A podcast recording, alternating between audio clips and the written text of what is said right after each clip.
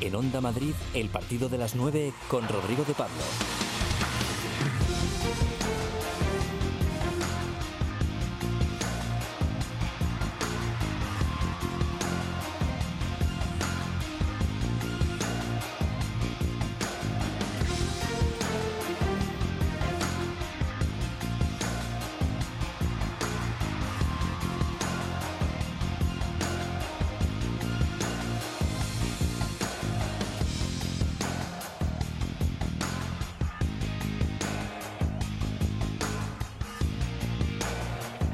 Muy buenas noches. Aquí arranca el partido de las 9. Ya sabéis que si os pasáis por aquí hasta ahora, la luz del deporte siempre estará encendida. No tenemos Copa del Rey, pero hemos preparado un rato muy surtido de radio con las opciones de Iker Casillas de cambiar la portería del Oporto por el despacho de Rubiales, el duelo al sol entre Bordalás y Setién y también las facilidades que el Getafe le va a dar al Barça si es que quiere fichar a Ángel, la Copa de Baloncesto que arranca mañana en Málaga, el nuevo icono del atletismo mundial y hasta vamos a hablar con un árbitro en plena marejada del bar.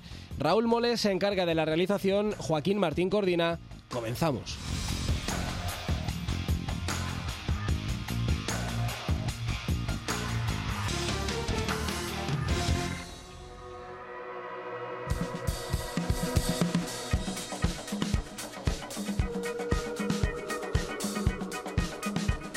Martes 12 de febrero ordenamos todas las noticias del día en nuestro mapa de sonidos. Álvaro Cañete, buenas noches. Buenas noches, Rodri. Casillas medita ser el presidente de la federación. El exfutbolista del Real Madrid, José Emilia Mavisca, ve positiva la posible candidatura de Iker Casillas a la Real Federación Española de Fútbol. Lo considera motivo de orgullo para los futbolistas en activo. Le veo, claro que le veo. Y que Casillas es un tío preparado y, por supuesto que le veo. Eh, a mí me parece fantástico que, el fútbol, eh, los dirigentes del fútbol hayan sido futbolistas. ¿no? Yo creo que es un, un plus el, el, haber estado tanto tiempo metido en el, en el verde. Luego te hace ver, ver el fútbol desde otra óptica, ¿no? Y, para mí, para los futbolistas que, que, están ahora en activo, yo creo que tenían que estar orgullosos, ¿no? De que gente que, pues que ya lo ha dejado, que lo va dejando, quiera, quiera pertenecer también a la Real Federación Española de Fútbol. El Atleti se conjura para afrontar dos partidos decisivos. Con Valencia y Liverpool en el horizonte, comida de hermanamiento en el Atlético. Gil Marín ha invitado al cuerpo técnico y la plantilla a una comida en su finca privada. Y aparte de los avances de Morata y Diego Costa, están de vuelta Jiménez y Arias. Ángel centrado en el Getafe ante la inexistente oferta del Barcelona. El delantero azulón, Ángel Rodríguez, dice encontrarse tranquilo y centrado en el Getafe. Explica que solo son rumores y que lo, que pensa, y que lo pensaría en caso de existir algún contacto con el Barça. Entiendo que cuando las noticias son de, de un gran club como el Barça o como Madrid, pues todo es más mayor, hay una mayor repercusión, sale, todo se magnifica más, pero eh, como solo son rumores y son, son noticias que, que saca la prensa y que por mi lado no, no me han preguntado por mí, nadie ha venido a hablar conmigo, pues estoy muy tranquilo en ese sentido. Cuando se pongan en contacto conmigo en un momento dado, pues ya tendré tiempo de, de, pensar las cosas, pero hasta el día de hoy estoy muy tranquilo, estoy centrado en enfrentarme a ellos el sábado e intentar hacer un gran partido. Y ahora vamos a escuchar también al presidente Ángel Torres dando facilidades al Barça. Se quiere fichar definitivamente al Canario. El Leganés quiere hacerse fuerte en Butarque. Esa es la fórmula eh, eh, que prodiga el mediocentro pepinero Javier Aso para el partido en casa contra el Betis ante la posibilidad de salir del descenso. Pide paciencia. Hombre, a mí yo lo que me, a gustaría sería salir al final, pero eh, sobre todo volver a recuperar sensaciones. Tuvimos un golpe contra el Getafe y nos repusimos en el Wanda. Hemos tenido, creo, un golpe también contra el Levante porque tú puedes perder, pero esos 30 minutos, esa sensación no. Entonces, eh, en nuestra casa otra vez queremos volver a por la victoria y sobre todo, pues, en ese camino de que Leganés se hace fuerte. Los árbitros dan la cara. Día de pruebas físicas para los colegiados en la sede de la Federación. Más tarde han atendido a los periodistas. González Fuertes responde a que es un error claro y manifiesto. Cuando una jugada es clara y manifiesta. Mira, claro y manifiesto es muy fácil. O sea, si, si más o menos aquí estamos de acuerdo todos en una jugada, el 80-90% de los que estamos aquí estamos de acuerdo en que eso no es, pues eso es claro y manifiesto. Si el 50% estamos eh, diciéndonos una cosa y el otro 50% otra, pues no es claro y manifiesto. Al final hay que tener un poco sentido común cuando hablamos de claro y manifiesto en un concepto que tampoco viene establecido por las reglas de juego, que es claro y manifiesto. Y para decisiones arbitrales controvertidas, el aplazamiento de la segunda parte del Rayo Vallecano Albacete, que ya tiene fecha. Miércoles 19 de febrero a las 8. El segundo tiempo se jugará con 10 futbolistas en el Albacete y el resultado de 0-0. El Madrid Club de Fútbol Femenino vence a la Real Sociedad para plantarse en los cuartos de la Copa de la Reina. Tras la victoria de ayer del tacón al Rayo, el Madrid Club de Fútbol Femenino ha vencido en los penaltis a la Real. El 0-0 no se movió del marcador en 120 minutos. El fallo de Kiana Palacios y el gol golazo de Amanda Frisby supone el pase a cuartos del equipo madrileño. Ahora mismo en los penaltis el Real Betis Atlético de Madrid. Dos fallos de momento de las jugadoras rojiblancas. Así que bueno, todavía por decidirse este pasa el Betis. Pasa el Betis, ha marcado la dorsal número 4 del conjunto bético y supone el pase a cuartos del Betis, cae el Atlético de Madrid de los octavos de final de la Copa del Rey. El sorteo de los cuartos el próximo jueves a las 12 en la ciudad del fútbol de Las Rozas. No es el año en la Copa para el Atlético de Madrid. Fútbol Sala, el presidente del Club Deportivo Sota, acusa a José María García de tener poca clase. Sin pelos en la lengua, así se ha mostrado Tatono Arregui, presidente del CD Sota, tras ver cómo el presidente de Inter Movistar le arrebataba a dos jugadores, Eric Martel y Dani Saldise. Le pide a García más respeto hacia el trabajo de los demás. En 2017 un saltimbanqui dijo, respondiendo contundentemente al Barça, no se puede actuar de determinada manera. Quería trasladar un mensaje clarísimo, ¿no? Es decir, no hemos tenido opción con los dos jugadores que parece ser han fichado con Interview. La clase no es una cuestión de dinero, se tiene o no se tiene. Hay unos que predican una cosa y hacen otro. El que fue gran líder de las ondas y su gente ha roto un equilibrio de valorar el trabajo de los demás. Y desde luego con esas prácticas que critican hacia unos y ejecutan hacia otros, perfecto. Y el Madrid de Lasso centrado en los cuartos de final de la Copa del Rey. El entrenador vitoriano del Real Madrid pone el foco en el partido contra Bilbao Basket. Subraya que solo llegarán lejos si ven los cuartos de final como una final. Obviamente sabemos que es una competición especial, que se juega un título en, en cuatro días, en el que realmente tienes que abstraerte un poco de todo y pensar en el, en el partido de mañana. El partido de mañana es una final. Si quieres ganar la, liga, la Copa vas a tener que ganar tres finales. Eh, con lo cual pensar en la segunda o en la tercera sería absurdo. Solamente podemos tener en la cabeza Bilbao y estar preparados para seguro un partido muy difícil, ¿no? Como, como son todos los de Copa. Mañana desde las 9 y media el Real Madrid Bilbao Basket suena en el partido de la Onda y noticia en estudiantes Edwin Jackson regresa al conjunto estudiantil. El escolta francés ha jugado esta temporada en el Asbel francés.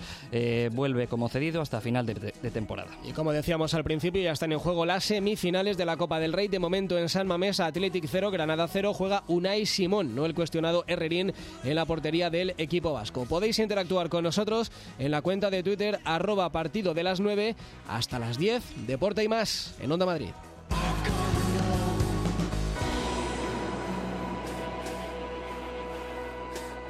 ¿Te acuerdas? Onda Madrid, 35 años con Madrid. Creo que tenemos en línea directa. Y hablar muy rápidamente con Florito, el mayor de la plaza. Buenos días, Florito. Escucha Onda Madrid. A esta hora en Onda Madrid 101.3 los asuntos y 106 de la crónica. Desde la Asamblea de Madrid para Onda Madrid. Es todos los partidos que tienen ustedes oportunidad de seguir en la sintonía de Onda Madrid y, por supuesto, en la sintonía de Onda Madrid. Onda Madrid. 35 años con Madrid. Si tu sueño es hacer un crucero, vete buscando otro, porque ese lo vas a cumplir. Ya está aquí la semana del crucero de viajes El Corte Inglés, con muchas ventajas. Hasta 65% de ahorro y hasta 10% en una tarjeta regalo del Corte Inglés. Reserva por solo 60 euros. Y si el precio baja, te lo igualamos. Además, los niños viajan gratis o con grandes descuentos. Semana del crucero de viajes El Corte Inglés. Haz realidad tus sueños. Consulta condiciones en viajes El Corte Inglés.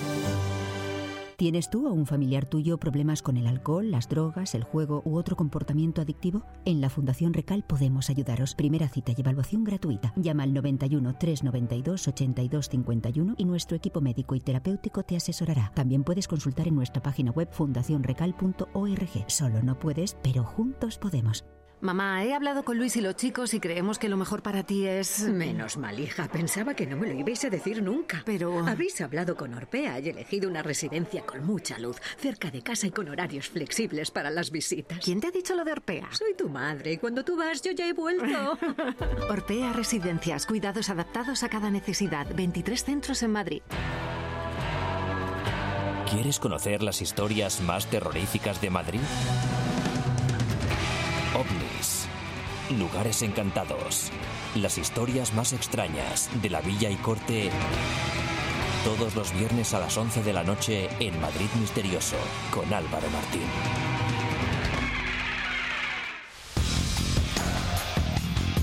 En Onda Madrid, el partido de las 9 con Rodrigo de Pablo.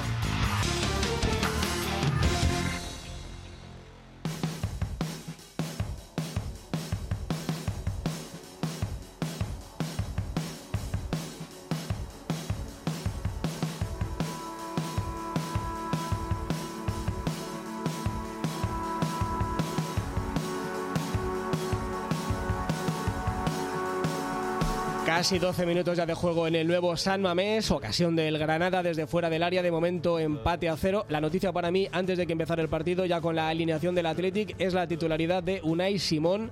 Garitano deja en el banquillo a Yago Herrerín que no solo ha sido cuestionado, sino acosado por un sector de su afición y su entrenador lo siente en el banquillo para que juegue Unai Simón. Vamos con el Madrid, que hoy volvía al trabajo. Eh, Carlos Rodríguez, buenas noches. Hola, buenas noches. Con alguna novedad, ¿no? Que se va desentrañando y que es positiva. Sí, bueno, eh, en cuanto a novedades de cara al partido del domingo contra el Celta, bueno, lo más novedoso es lo que venimos contando durante toda la semana, que es la recuperación y la vuelta de Eden que va a ser 82 días después. Se lesionó el 26 de noviembre del año pasado contra el PSG, la entrada famosa de Menía al Tevillo. Van a ser, como digo, 82 días fuera de los terrenos de juego y después de 11 entrenamientos, que van a ser los que complete con normalidad y con regularidad con el resto de compañeros, por fin le vamos a ver convocados. Suponemos, todo hace indicar que va a ser así, porque además, Rodrigo, solo quedan dos partidos ya para que el belga se pueda poner lo más a punto posible de cara a la eliminatoria contra el Manchester City, el del domingo contra el Celta y el del domingo de la semana siguiente en Valencia contra el Levante. No tiene más, o sea que con estos dos tiene que estar en mínimas condiciones para ser titular contra los de Guardiola. Así que Asar para allá y Asensio poquito a poco, ya va tocando balón y queda un medio largo plazo todavía, pero acortando ya esos eh, plazos en la recuperación. Parecía eh, que estaba muy lejos en el horizonte, ya va faltando menos para ver al Mallorquín de nuevo reaparecer. Claro, estamos, pues son ya desde el mes de, de agosto, pues eh, son seis meses, siete, ocho, estamos ya en el octavo mes de lesión y ya le vemos entrenando, trabajando en el césped, ya con las botas, tocando balón, es verdad que todavía en solitario, pero como decimos, ya entrenando como, como, como futbolista que es, evidentemente. Así que sí, ya encara el tramo final de su recuperación. Probablemente eh, estamos a mediados de febrero, pues seguramente para finales de marzo o principios de abril, si todo va como hasta ahora, podamos ya ver a Marco Asensio volviendo a una convocatoria. Hay otra noticia, esta no tiene que ver con lo futbolístico, pero sí una noticia que también esperábamos después del partido en Pamplona. Eh, la Liga ha denunciado los cánticos contra Ramos en el Sadar. Eh, en los tiempos que corren, la Liga ya hace muy bien, es inflexible con este tipo de, de cosas y sigue su proceso, sigue su cauce, pero no van a eh, pasar inadvertidos ni, ni, van a quedar impunes. No, no, está claro, eso es sancionable, luego ya veremos si se queda en una multa económica, si hay un cierre parcial de la grada como es habitual o como ha pasado en otros estadios, pero evidentemente ese tipo de gritos están absolutamente o deben de estar absolutamente desterrados de cualquier encuentro futbolístico, así que afortunadamente como pasó también en el partido entre el Betis y el Barcelona, que hubo gritos bastante desagradables y fuera de lugar por parte de la afición bética, algún futbolista del Barça, van a ser y de hecho han sido denunciados por la liga, así que ahora la Comisión Antiviolencia ya deberá decidir cuál es el castigo en este caso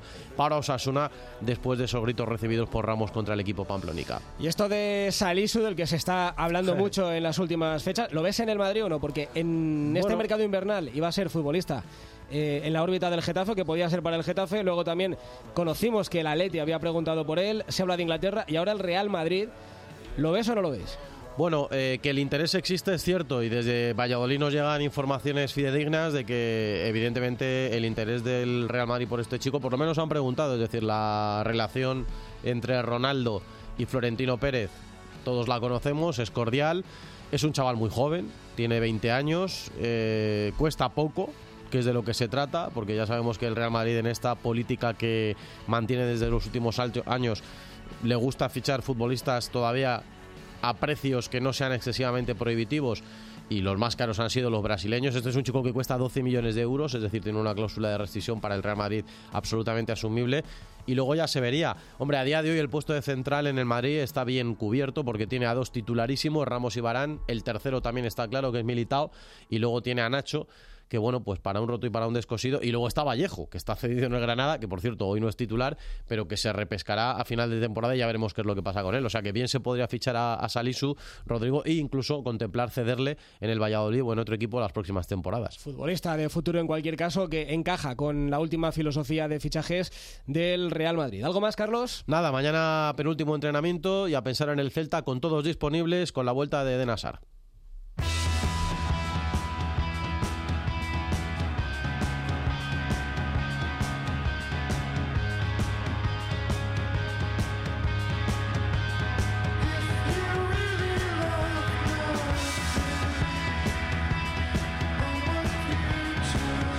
Faltan dos días para Mestalla y seis para el Liverpool en el Metropolitano. José María Bonilla, buenas noches. Hola, buenas noches, Rodrigo. Y el parte, que es como mi abuelo llamaba al telediario, el parte, ¿cuál es el parte hoy del Atlético de Madrid? Pues eh, que siguen de baja hombres como Joao Herrera, Morata y Tripier. Estos eh, no han entrenado con el grupo, sí lo han hecho Costa, sí lo ha hecho Arias eh, y, y, evidentemente también Lemar, que en el día de ayer no pudo estar con el resto de, sus compañeros. Y ese es el parte de, bajas. Es que ahora mismo hay hasta ocho futbolistas en el Atlético de Madrid que no tienen el alta médica. Yo creo que para el eh, partido ante el Valencia, tanto Arias como Jiménez sí van a recibir ese alta, pero otros hombres como Costa, como Morata, que están entrenando más o menos bien eh, con, eh, con, el grupo y al mismo ritmo que el resto de sus compañeros, yo creo que estos dos, como te digo, van a tener, van a tener que esperar hasta el partido del próximo martes ante el conjunto del Liverpool. Lo que está claro es que Joao Félix, eh, Tripier, y Costa, evidentemente, tampoco van a, estar ante el conjunto del Valencia. esto que le ha pasado ahora a Joao Félix, este problema de, faringe, ¿no? Creo que es. ¿Esto le, retrasa demasiado en el plan que había con él de recuperación o no? Sí, sí, tanto es así que ahora mismo tiene un reposo deportivo, según el parte que enviaba ayer el Atlético de Madrid, eh, después eh, de ser detectada esa faringoamigdalitis, el delantero portugués tiene que seguir un tratamiento médico y tener reposo deportivo. Hoy no ha entrenado con el grupo, aunque luego sí es verdad eh, que ha estado con el resto de, compañeros y ya lo comentaremos en una comida de confraternización que ha tenido lugar en Robledo de Chabela. Eh, antes de eso ha aprobado 11 Simeone, ¿no? Sí, ha aprobado 11 y más o menos todo apunta a lo que probaban el día de ayer y yo creo que va a ser el 11 que va a jugar en Mestalla el próximo viernes. Va a haber dos cambios, el de Arias y el de Felipe, no van a jugar Bersálico y Hermoso y por lo tanto el 11 va a ser el de Oblak en portería, Arias, Savic, Felipe y Lodi en defensa, el centro del campo para un cuatribote con Llorente por la derecha, Coque por la izquierda, Tomás eh, y Saúl en el centro con Vitolo y Correa como hombres eh, más adelantados. Ese va a ser el 11 con total seguridad que va a poner en lista Diego Pablo Simeone en Mestalla. Mientras se eh, comía Miguel Ángel Gilmarín con la plantilla del Atlético de Madrid, eh, seguro que alguien le sopló al oído que el equipo juvenil eh, seguía adelante en la Yao League, ¿no? Porque ha pasado el, el equipo rojiblanco, que casi es la mejor noticia que ha recibido en los últimos tiempos el Atleti, viendo cómo le ha ido en las diferentes competiciones del CAO en las últimas semanas. Sí, ganó el equipo de Carlos González en Glasgow al Rangers por cero goles a, a cuatro, tantos de Lama, Nacho Quintana, Mario Soriano y Soto y por lo tanto se ha clasificado el Atlético de Madrid en esta Joe League para los octavos eh, de final de la competición. Y sí, evidentemente que eh, en estas últimas fechas es el resultado más positivo porque, por ejemplo, el Atlético Feminat ha caído en la tanda de penaltis en los octavos de final de la Copa de, la Reina ante el Real Betis Balompié, por lo tanto, queda eliminado de, la competición. Lama, que es el hijo de nuestro compañero Manolo Lama, que es central de del Atleti, tiene una planta estupenda tiene una planta... El hijo, digo, ¿eh? El hijo. Sí, sí, sí, sí. Tiene y el padre también ha tenido planta, pero bueno, el hijo sí, tiene una muy buena planta y es muy, pero que muy buen central. Gracias, Bonilla. Hasta luego, un abrazo. En el Valencia, Rodrigo, Gallá y Coquelén también se lo pueden perder en el bando del conjunto Che.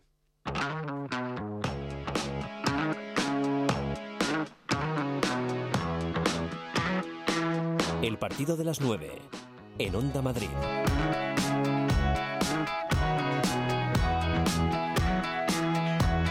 Ecuador ya de la primera parte en San Mamés, Carlos, de momento no se mueve el marcador, ¿no? No, no se mueve. Ha tenido esa primera ocasión que tú relatabas antes el Granada, pero ahora ha contraatacado por dos ocasiones el Athletic de Bilbao, dos opciones de Jonathan Vesga, la primera desde fuera del área y ahora una adentro que ha rematado a las manos del guardameta del Granada, así que el Athletic quiere reaccionar en un partido de momento muy equilibrado, 21 de la primera parte con empate a cero. Esta es la copa que organiza la Federación Española de Fútbol que preside Rubiales, la copa que podría, o la federación que podría presidir Iker Casillas la próxima temporada. Hay algunas informaciones que apuntan a que el mostoleño ya se ha reunido con el CSD, otras eh, no lo tienen tan claro, pero lo que sí que parece es que Iker se lo está pensando muy seriamente para ser el presidente de la federación hace falta recibir mm, distintos apoyos. Ahora estará Iker en esa tarea de saber si hay viabilidad o no para su proyecto. Vamos a preguntarle a alguien que sabe mucho de esto, que es el presidente de la Real Federación Madrileña de Fútbol. Eh, Paco Díez, buenas noches. Buenas noches. ¿cómo estás? Encantado de, saludarle. Antes que nada, eh, en estos tiempos que corren, eh, no está de más subrayar que mañana la Federación presenta tolerancia cero con la violencia en el fútbol, ¿no?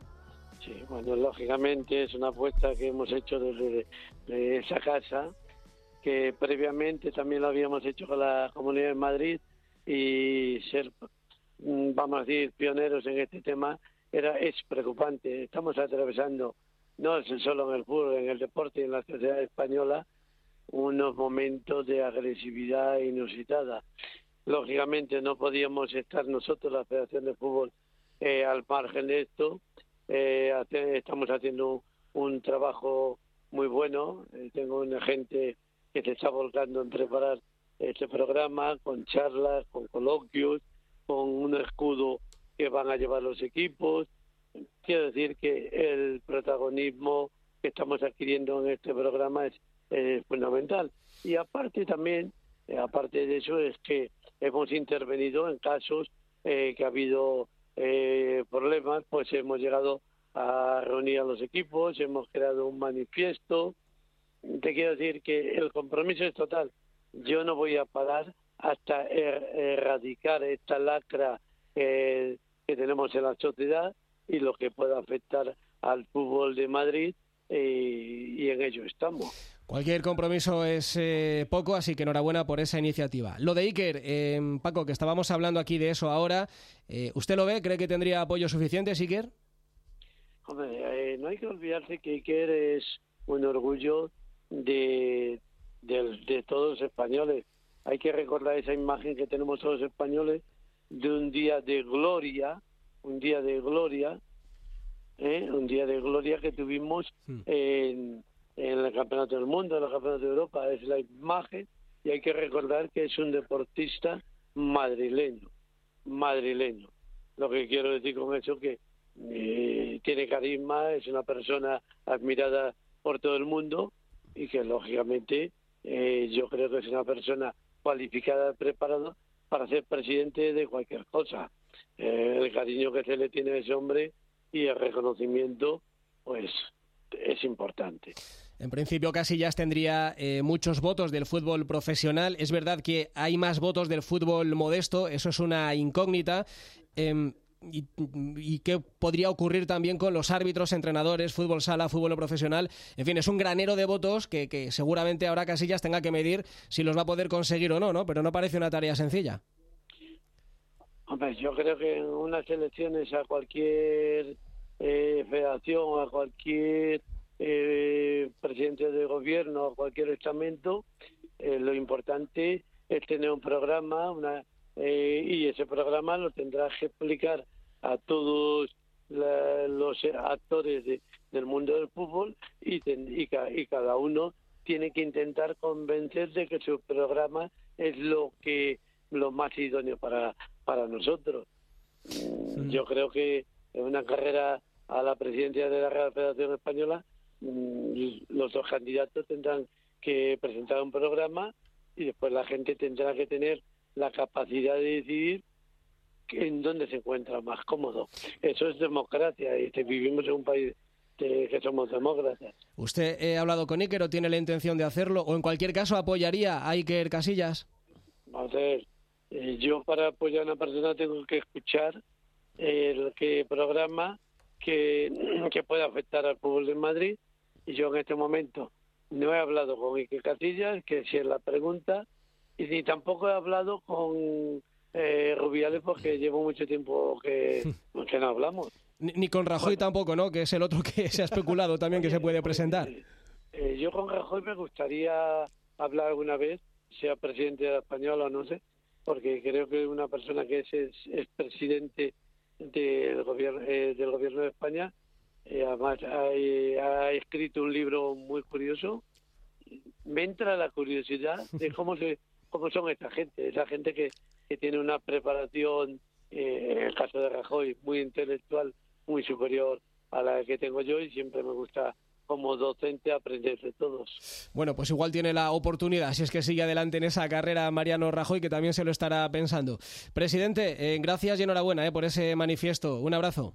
Gracias a todos vosotros, porque si vosotros no tuvierais el altavoz de comunicar lo que hacemos, y más en este tema de tolerancia cero, pues esto pasaría vamos a decir, de puntillas y que nadie se entera. Es nuestra obligación y también nuestra devoción. Un saludo. Pues muchísimas gracias.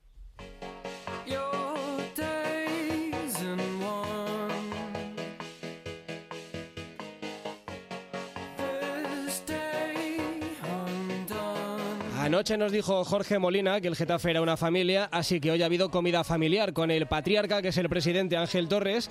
Hoy han sido homenajeados tres hermanos, Ángel y Yené por llegar a los 100 partidos de Azulones y Markel Vergara por su retirada.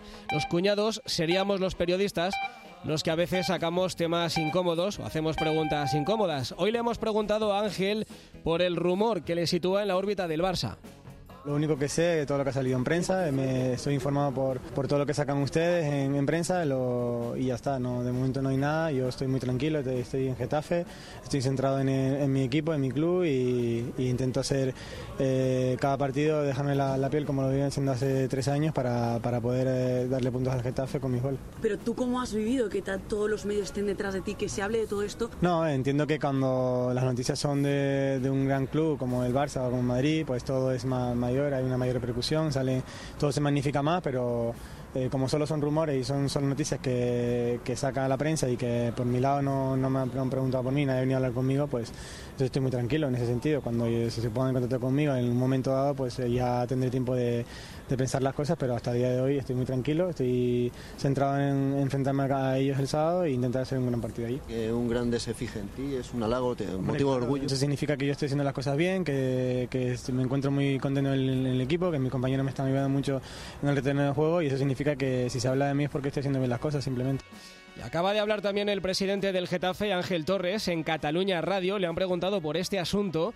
Ha reconocido que la cláusula es de 10 millones, esa es la cifra por la que se podría marchar al Barça, pero que incluso él está dispuesto a negociarla yo no puedo negarle a un equipo tan grande eh, de que un chico que, se me ha dado un rendimiento espectacular. ¿Y, usted aceptaría negociar por debajo de esa cláusula? Yo, si, si ocurriera, sí, no tendría ningún problema.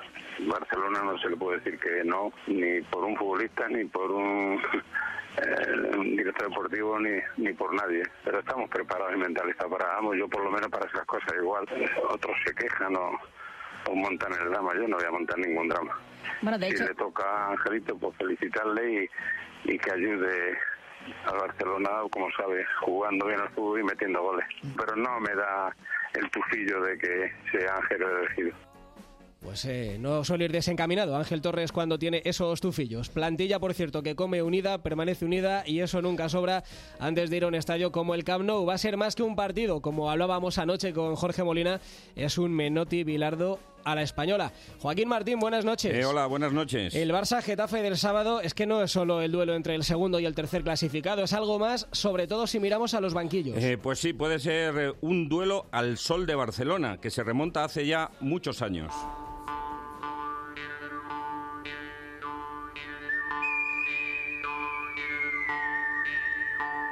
Una música más que apropiada. Todo empezó cuando los dos entrenadores ni siquiera estaban en primera división. Fíjense lo que comentaba Bordalás cuando entrenaba al Alcorcón. Cuando era Pepe. Sí, sí, No cuando era Pepe José Bordalás, y tenía gafas de pasta y el pelo un poco distinto. Pues entonces, cuando entrenaba al Alcorcón ya comenzaba a arrastrar el soniquete que le persigue. Cuando nos ganan los equipos, nadie dice absolutamente nada.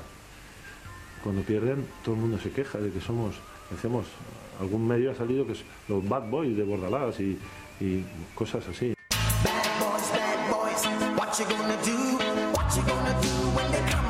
Los chicos malos de Bordalás, un título muy cinematográfico para un enfrentamiento dialéctico con un Quique Setién que se quejaba así tras perder con su Lugo ante el Alcorcón. Banquillo rival estaban reclamando ahí no sé qué exactamente, ¿no? Porque que realmente a mí me cabrea muchísimo ver a los jugadores que se tiren, que pierdan tiempo, que jugadas que son absurdas, que todos unas, unos gestos, unos aspavientos, unas cosas reclamando. Es que esa- desde luego, si me das a elegir entre todos los equipos que tengan que ascender, espero que este no lo haga, ¿eh? porque es que da pena jugar contra ellos. Es una cosa.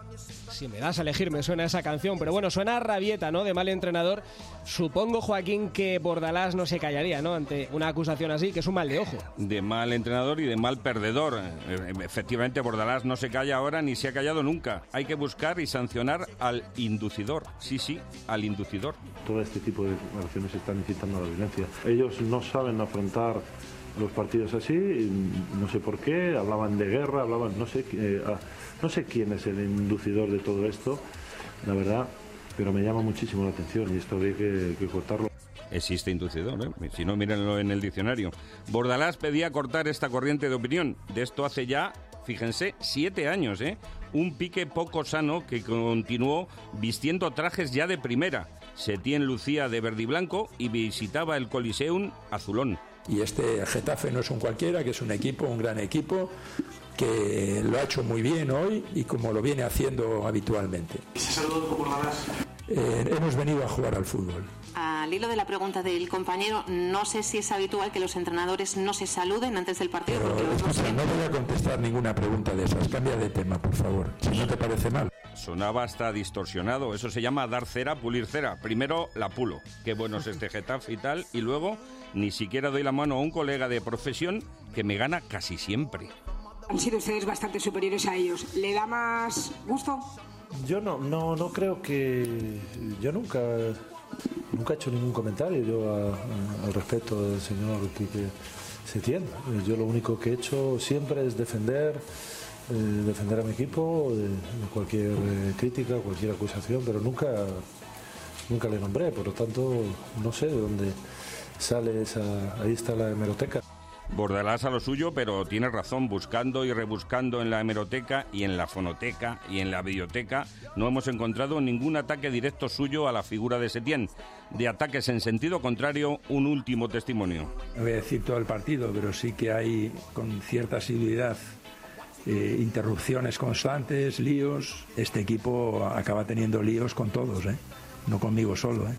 Mm, parece que Setién, ¿no? Busca otros apoyos para verbalizar su inquina con los equipos de Bordalás.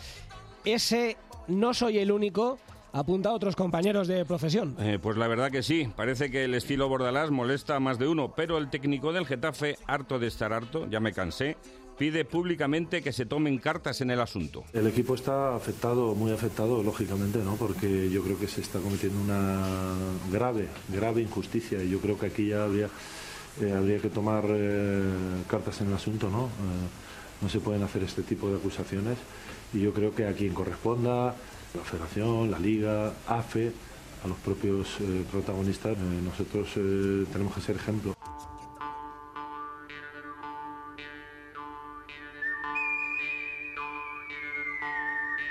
Pues sí, estos han sido algunos de los sonidos de un duelo que el viernes y el sábado puede volver a escribir otro capítulo. Qué mejor música que esta, la liga tenía un precio, por ejemplo. A ver quién desenfunda primero, ¿no? Mm, yo creo que va a ser Setién, ¿eh? Te digo una cosa, en elegancia, Bordalás gana por goleada, ¿eh? pero Escuchando por- estos muy sonidos. por encima de Setién.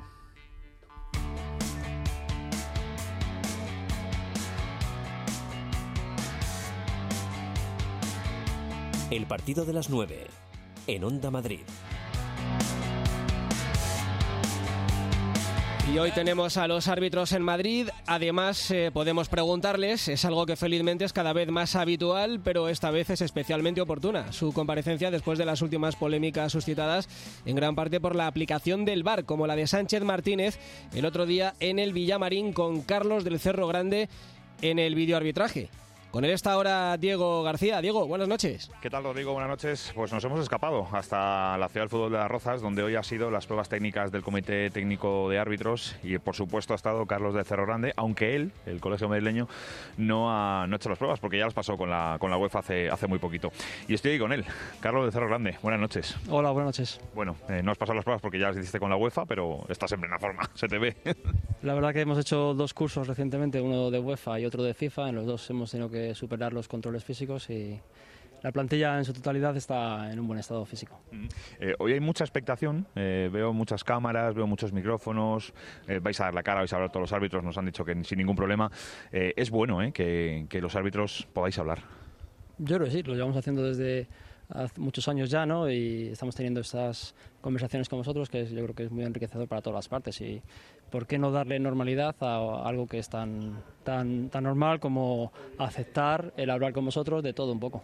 Sí, lo que pasa que, sobre todo, por ejemplo, no miro a Sánchez Martínez y esas preguntas dirigidas del partido del Betis contra Barcelona el pasado fin de semana, tú en el bar precisamente, eh, bueno, no os importa reconocer las, las cosas como son y, y la opinión de, de lo que ha pasado. ¿Para ti qué pasó exactamente en ese partido? Sabes que nosotros no podemos hablar de las jugadas en particular. Eh, nosotros, eh, lo que sí decimos que eh, somos los más autoexigentes con nosotros mismos y, como bien sabes, pues hacemos nuestros propios análisis. tenemos que emitir un, un informe de cómo ha sido nuestra actuación arbitral, cómo consideramos nuestra actuación arbitral. Le dimos también un feedback por parte del comité estamos en constante eh, proceso de, mejora. Entonces, eh, siempre que podamos, podemos, eh, os atenderemos, explicaremos todo lo que podamos y, sobre todo, transmitir a la opinión general de que nosotros somos los que más nos exigimos para seguir mejorando en el día a día.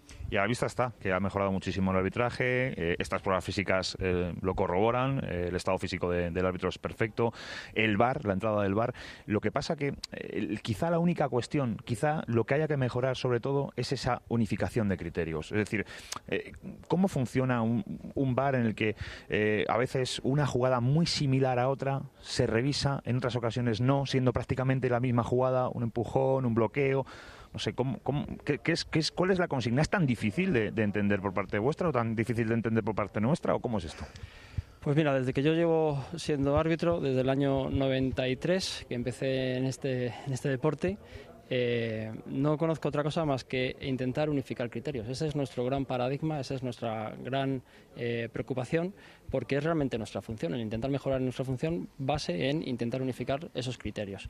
Eh, entonces, mm, no, no, conozco otro camino más que intentar unificar esos criterios. Lo que sí que es cierto, que otra cosa que tú has dicho, que me ha gustado mucho cuando me estabas preguntando, es es que no hay dos jugadas iguales, pueden ser parecidas, pero no hay dos jugadas iguales. ¿Y en qué matices puede diferenciar? Pues en el punto de aplicación de la fuerza, en la intensidad de esa fuerza. Por lo tanto, comparar una jugada con otra mm, es realmente difícil porque no hay dos jugadas iguales. Dicho esto, ¿qué es lo que intentamos analizar cuando buscamos esa unificación de criterio? Pues qué elementos entran eh, o están en la jugada para valorar si es punible o no es punible, y de igual modo si en el bar estamos hablando de un error claro y manifiesto o no estamos en ese escenario del error claro y manifiesto. Pues para eso nos reunimos cada mes, como bien sabes, o incluso cada 20 días eh, toda la plantilla arbitral y tenemos nuestras reuniones pues para unificar esos criterios y que todos vayamos en la misma línea. Es nuestro gran objetivo y por eso trabajamos todos los días para, para que todos vayamos en esa misma línea. Entiendo con esta respuesta que desde dentro de los árbitros incluso tenéis dudas en algunas acciones. Quiero decir, eh, eh, es complicado. Primero no comparar. Una jugada contra es muy complicado porque al final las comparaciones son esas, pero se, llegan a hacer. Y segundo, eh, ese, esa unificación de criterios os lleva a la duda. No, no, es que vamos, nosotros siempre hemos reconocido que hay jugadas en las que todo el mundo, o todo el mundo, el mundo del fútbol entiende que es, eh, pongamos, penalti, todo el mundo entiende que es penalti porque es una situación muy clara. Pero luego hay jugadas en las que incluso dentro del grupo de 20 árbitros de primera división, en estas discusiones que nosotros tenemos a fin de unificar criterios, como bien hablábamos antes, pues cada uno tiene una opinión distinta, porque son jugadas muy interpretables, porque hay muchos elementos en los que participan y uno lo ve de una manera y otro lo ve de otra.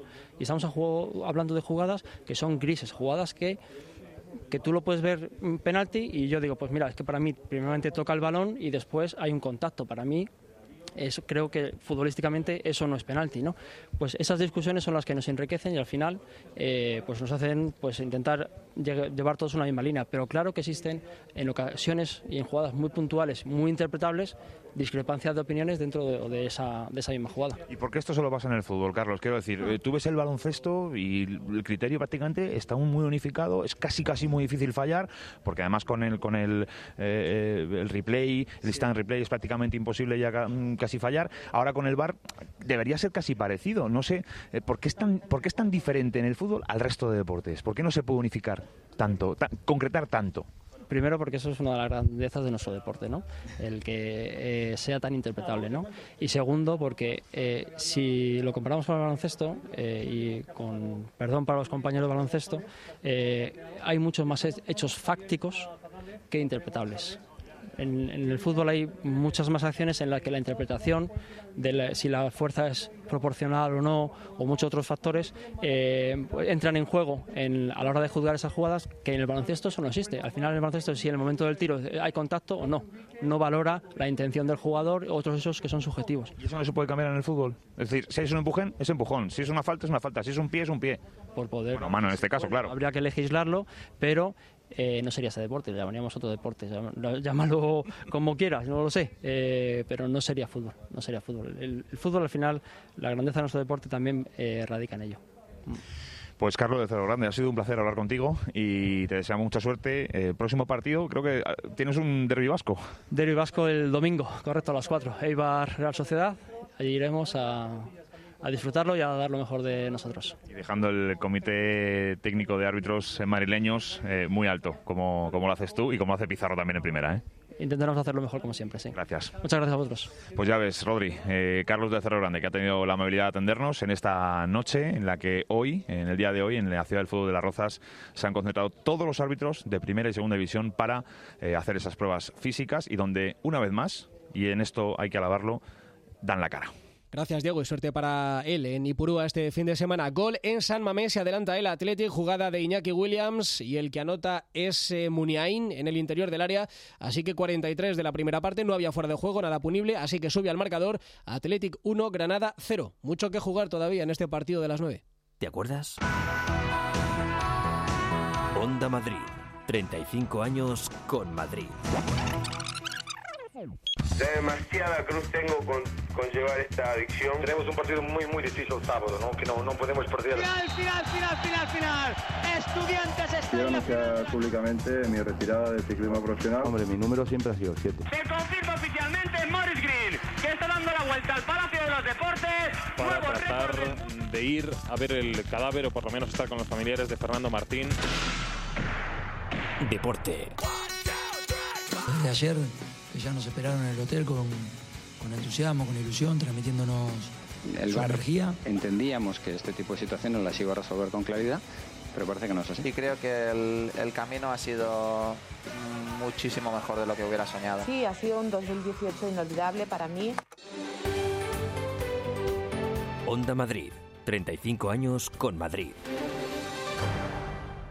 Si de bebé tu juguete preferido era un barquito, de niño echabas barquitos en la sopa y en la universidad te regañaban por hacer barquitos de papel, está claro cuál es tu sueño. Semana del crucero de viajes El Corte Inglés. Hasta 65% de ahorro y hasta 10% en una tarjeta regalo del Corte Inglés. Reserva por solo 60 euros y si el precio baja te lo igualamos. Además los niños viajan gratis o con grandes descuentos. Semana del crucero. Haz realidad tus sueños. Consulta condiciones en viajes El Corte Inglés. Mamá, he hablado con Luis y los chicos y creemos que lo mejor para ti es... Menos mal, hija. Pensaba que no me lo ibais a decir nunca. Pero... Habéis hablado con Orpea y elegido una residencia con mucha luz, cerca de casa y con horarios flexibles para las visitas. ¿Quién te ha dicho lo de Orpea? Soy tu madre y cuando tú vas yo ya he vuelto. Orpea Residencias, cuidados adaptados a cada necesidad. 23 centros en Madrid. Las teles cambian de sitio. No olvides adaptar la antena colectiva de tu edificio para poder seguir viendo Telemadrid y la otra como siempre. Contacta ya con tu antenista. Telemadrid y la otra cambian de frecuencia para seguir estando cerca de ti. Pon Telemadrid en el 7 y la otra en el 8. No esperes más. Llama ya a tu antenista. Gracias Madrid. En Onda Madrid, el partido de las 9 con Rodrigo de Pablo.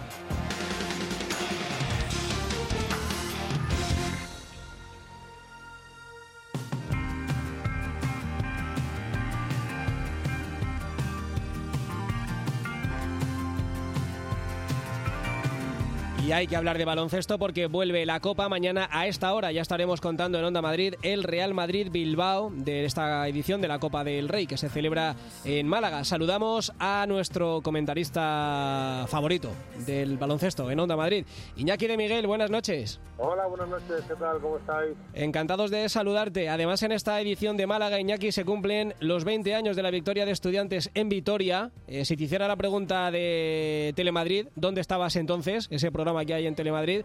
Eh, aquello te pilló en Grecia ya, ¿no? Pues sí, pues sí, la verdad es que me lo perdí por muy poquito, porque fue ese verano del año 99, o sea, justo antes de que arrancara la temporada 99-2000, cuando me marché a Grecia, así que nada, les dejé bien preparados para, para disputar la Copa y nada, me alegré muchísimo desde Grecia de, de, aquel triunfo. Bueno, este año Barça, Valencia, Real Madrid, Bilbao, Canarias, Andorra, Unicaja y Zaragoza. ¿Cómo lo ves? Bueno, pues eh, bien, eh, como siempre, una, competición muy muy atractiva para los que nos gusta este deporte, y con eh, ocho grandes equipos, los que se merecen estar ahí después de una buena primera ronda, y con la particularidad de que este año, pues, eh, todos deseamos siempre ver ese derby el Real Madrid-Barça y que si todo va bien y confiamos en poder verlo, se producirá en semifinales, ¿no? Con lo cual, bueno, será una final un poco atípica, pero bueno, como bien dicen todos los entrenadores, hay que ir partido a partido y tenemos un primer partido del Real Madrid mañana jueves contra un Bilbao que ya fue capaz de ganarle la liga regular hace, hace poco tiempo. Exacto, sí. Eso de que los dos gigantes se puedan cruzar en semifinales hace que el torneo este año esté más abierto. Sí, claro, claro, porque eh, bueno, por lo menos hay hay la opción de que por el otro cuadro, el que el que ya por otro lado del cuadro, el que llaman en la fácil, aunque los que están ahí, los cuatro equipos que están ahí, eh, no les guste, ¿no? Pero sí es cierto que hay un lado donde está hay tres equipos de, Euroliga, ¿no? Real Madrid, Barça y Valencia, eh, sumado al Bilbao, y por el otro lado, pues uno de esos cuatro equipos que merecidamente están ahí, pues van a tener una, una opción eh, que en otras circunstancias sería mucho más complicado, ¿no? De poder llegar a la final. Eh, Vemos al Madrid este año más errático que en otras temporadas. ¿Eso crees que puede tener su reflejo en la Copa o la Copa es otra historia? Es otra historia, es otra historia. El, el, el Madrid tiene que, el Madrid como los todos los equipos que juegan competición europea y especialmente la Euroliga que es mucho más exigente tiene que dosificar, tiene que el entrenador tiene que saber de la carga de minutos, tiene que rotar, también tiene que ir recuperando lesionados y bueno, pues en este caso aquí no hay rotación posible, aquí jugarán desde el primer partido hasta el último que jueguen los que mejor estén. Eh, hay, aquí ya no hay distribución de minutos, sino que hay que dar el máximo en cada partido porque si no te vas para casa, no hay, no hay posibilidad de reacción al siguiente partido, ¿no? y además el Madrid llega con todos sanos, todos ahora sí que tiene un papelón eh, Lolo, este, Pablo Lasso de tener que elegir a ver quién va a jugar porque están todos, yo creo que es la primera vez en toda la temporada que están todos disponibles para jugar. Eh, vamos con la porra de la Copa, Iñaki, que esto queda grabado y va a acreditar eh, tu sapiencia baloncestística. Campeón. Qué peligro, qué peligro. El campeón. Campeón Real Madrid. Real Madrid. Finalista. Finalista Málaga. Málaga. MVP. MVP, eh, pues yo diría, tal y como está, eh, me voy a decantar por Campazo. Campazo. Qué bonito fuera que fuera Yul también, ¿no? No parece que sea su mejor momento, pero qué bonito es que, sería. Sí, he leído también por ahí que es un, yo creo que es un deseo generalizado, ¿no? Aparte, pues, eh, que los que fuimos a Madrid, a los que tenemos cariño y aprecio a, a Yul, y nos encantaría. El tema es que no está en su mejor momento, ojalá recupere ese nivel, pero veo complicado, veo complicado que sea hoy, y ojalá, ojalá sea, sea así. ¿Y la revelación? Y la revelación, eh, eh, eh, claro, es que entonces ya he puesto, ya he puesto de finalista Al Málaga, a, claro. a Málaga, pero ya solo por el mero hecho de estar ahí y cómo está jugando pondría a Zaragoza. A Zaragoza que a ver si pasa pero claro, se puede se puede quedar en el primer partido contra Málaga que juega contra el anfitrión, ¿no? Entonces, bueno, pero ya por el mero hecho de estar ahí, yo diría que la revelación para todos es Zaragoza. Bueno, campeón Real Madrid, finalista Málaga, MVP Campazo, la revelación Zaragoza. Desde mañana aquí en Onda Madrid con Carlos Sánchez Blas desde el Martín Carpena de Málaga y todo el equipo del partido de la Onda. Iñaki, que lo disfrutes mucho. Muchísimas gracias, lo intentaremos y esperaremos transmitir desde allí todo el, toda la, la, la emoción ¿no? de, este, de este bonito torneo. Un fuerte abrazo. Un fuerte abrazo. Y quédate escuchando, ¿eh? que hay una noticia de última hora en Estudiantes, un fichaje que es un regreso. Ignacio Ojeda, buenas noches. ¿Qué tal, Rodri? Buenas noches. Cuéntanos. Bueno, lo ha adelantado Chema de Lucas esta tarde y lo puedo confirmar, con, he hablado con fuentes de estudiantes. Vuelve Edwin Jackson. ¿Te acuerdas de él que jugó en la temporada 2016-2017 en estudiantes? Peleó por el MVP con Sergi Yul, promedió 21 puntos, 3 rebotes, 3 asistencias. Bueno, si te acuerdas un poquito, recordarás que fue un auténtico escándalo. Un temporadón, sí, sí. Luego ya no le he ido tan bien, ¿no? Pero aquella temporada la rompió. Sí, y luego me cuentan que ha sido muy, muy importante. Eh, bueno, el, el, el Asbel, el equipo del que estaba, eh, ya lo ha hecho oficial, su, que, que dejan salir a Edwin a, estudiantes. Y me cuentan que ha sido muy importante la voluntad del jugador en volver a Madrid. Me dicen que él se siente parte de, del club, parte que él cuando estuvo aquí estuvo muy a gusto, hizo la mejor temporada de su, de su vida y que ha puesto muchísimo interés en, en formar parte de, la plantilla de estudiantes y en ayudar al club a, a, superar esta situación complicada en la tabla, ahora mismo colista con cinco victorias. Pues a ver si va hacia arriba. Voy con prisa, Ignacio, un abrazo fuerte. Un abrazo, Rodri.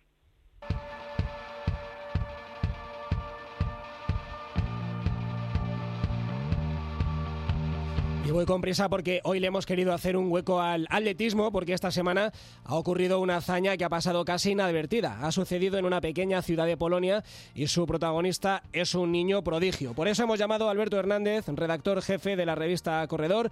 Hola Alberto, buenas noches. Muy buenas noches. Estamos hablando de un récord que cuando yo era pequeño era imposible de prever. Yo recuerdo el día que Sergei Bubka saltó más de 6 metros y aquello fue como llegar a la luna. Una cosa increíble, pues bueno, la verdad es que es un digno sucesor de Buzka y su talento me atrevería a decir, aunque parezca es un sacrilegio, que es eh, que es mayor, porque lo que ha hecho Hernando Plantis es, vamos, es una auténtica locura es un eh, tipo que, que, le viene de familia esto de saltar. He leído que su abuela fue pionera, que ya competía en, la, en los años 50 con, la pértiga y que con 16 años ya había batido el récord de Buca. Sí, efectivamente. Él, eh, él eh, en el año 2017 batió el récord del mundo junior, saltó ya 5.90, pero es que con eh, 18 años se proclamó campeón de, de, Europa en Berlín saltando 6.05, wow. que es el récord, de, récord del mundo eh, junior, lo que es el sub-20, el antiguo récord del mundo junior. Es una auténtica eh, barbaridad. La verdad es que el récord de Budka estuvo 20 años sin batirse, lo batió eh, la Virenil 20 años después, la Virenil que también es una especie de, de mentor de, de, Hernando Plantis y ahora, bueno, pues la verdad es que entra en otra dimensión la pérdida con este chaval.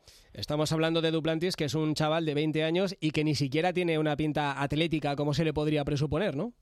Es un tirillas, como aquel que dice. Mide 1,81, sí. pesa 79 kilos, parece que no está musculado. Tú cuando ves los concursos de pértiga, imagínate, ¿no? Esos tíos tan fuertes, tan, tan cachas todos. Y este, ¿no? Parece que es lo que pasa por allí, pero, pero bueno, la verdad es que su padre fue un buen pertiguista también, su hermano es pertiguista. De hecho, hay una cosa curiosa, los Budka todavía con, eh, conservan el récord del mundo sumando alturas entre hermanos. Luego están los Lavirelil y luego ya están los Duplantis. Pero claro, como Duplantis sigue así, lo mismo, lo mismo se lo revienta. Ya, ya no, está claro, porque es, es un tipo que además eh, no, no, tiene, no, no, le conocemos el techo, ¿no? Con la edad que tiene. Este mismo fin de semana creo que compite en, en Glasgow. Y sí que sorprende un poco, eh, teniendo esa, esa morfología, eh, lo bien que le va. O sea, tiene que tener una técnica que no ha tenido nadie antes, ¿no? Porque la pértiga mide 5 metros, hay que llevarla en carrera. Hay que tener muy buena técnica para suplir esa, esa falta de masa corporal, ¿no? En principio muy buena técnica para que te des cuenta. La gran mayoría de, de, de, oyentes que ahora mismo no nos están escuchando, si cogiéramos la pértiga y empezáramos a correr, directamente no podríamos ni sostenerla. Pesa como dos kilos, como tú bien has dicho, cinco metros, aquí así no podríamos ni sostenerla. Luego hay que meterla en el cajetín, que es otra cosa eh, de locura. Y luego tener la habilidad eh, casi circense de flancar el listón. Es una especialidad, eh, todos los expertos concluyen, o sea, coinciden en que es la más difícil del, del, atletismo. Por eso es un niño prodigio, ya no solo porque haya saltado 6-17 ahora, sino por, como tú decías, por las marcas que tenía de chavales, que casi saltaba eh, 3 metros antes de cumplir los 10 años. Madre mía. Ya que hemos hecho la comparación con Bubka, en Bubka eh, pensaba muy eh, económicamente los récords, iba centímetro a centímetro alargando eh, los plazos para ir cobrando ¿no? en todos los mítines. En el caso de Duplantis, ¿esto, esto cómo lo ves? ¿Tú crees que este, este récord de 6-17 eh, va a durar mucho tiempo o hay posibilidad de pensar en, en una cifra que ya parecía fuera de toda lógica como un 6-20? Pues mira, por partes, no va a ganar el dinero que ganó Buzka porque Buzka tenía mucho más margen. Cuando Buzka empezó a batir el récord del mundo, hablo de memoria, creo que el primero fue 5.85, fíjate, se fue hasta los eh, 6.15, que lo batió en pista cubierta, la Libre sigue teniendo el récord con 6.14, aunque ahora ya sabéis que los récords eh, los hagas de libre en pista cubierta, la marca de más valor es la que considera récord del mundo. Eh, pero ¿qué le pasa a Duplantis? Duplantis hasta la barrera del 6.20 que antiguamente en la época de Buzka, bueno, y en la de la Vilanil prácticamente parece una utopía, y ahora ya la Vilanil ha declarado que por qué no, que puede saltar 6.20, pero claro, imagínate, tiene solo esos 3 centímetros de margen.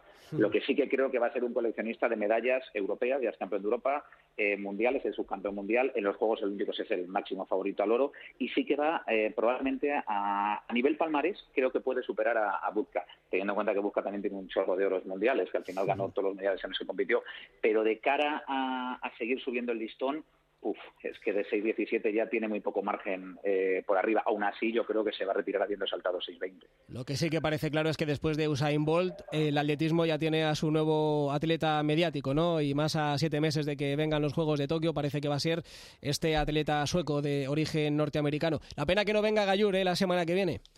Ojalá, ojalá hubiera estar en, Gallur, la verdad, porque iba a haber un elenco tremendo, carreras fantásticas, han hecho ya público el 800, va a ser de locura, pero claro, me imagino que también el chaval ahora se tendrá que hacer valer, que pedirá bastante bastante dinero y bueno, pero como bien has dicho, para el atletismo es una bendición, porque al final Bolt era un hombre que, que llenaba estadios, él solo llenaba el estadio y creo que Duplantis, eh, al estilo de Buzka, va a ser eh, otro hombre que, que llene estadios. Ojalá le podamos ver en España. Por cierto, al hilo de lo que decías antes, Busca siempre batía el récord de centímetro a centímetro, excepto una vez. No sé si te acordarás, te acuerdas seguro, vamos, a ver, la gente no sé si se acordará de Javier Moracho, el, sí, sí, el sí. ballesta. Pues cuando estaba Moracho organizando el mitin de San Sebastián, le pidió que por favor ahí lo batiera por dos centímetros. Entonces, la única vez que lo batió fue en España, que lo batió por dos centímetros fue ahí. Ojalá a Duplantis le podamos ver pronto en España, al aire libre o en pista cubierta. Ojalá, contamos contigo la semana que viene en Gallur. Alberto, un abrazo fuerte. Muchísimas gracias por todo lo que apoyes el atletismo. Como tiene que ser, nos vamos, es el Deporte Rey. Eh, más deporte en el partido de la una. Mañana con José María del Toro, por la tarde el partido de la Onda con la Copa del Rey de baloncesto. Ahora la mejor radio sigue con Félix Madero y el enfoque. Adiós.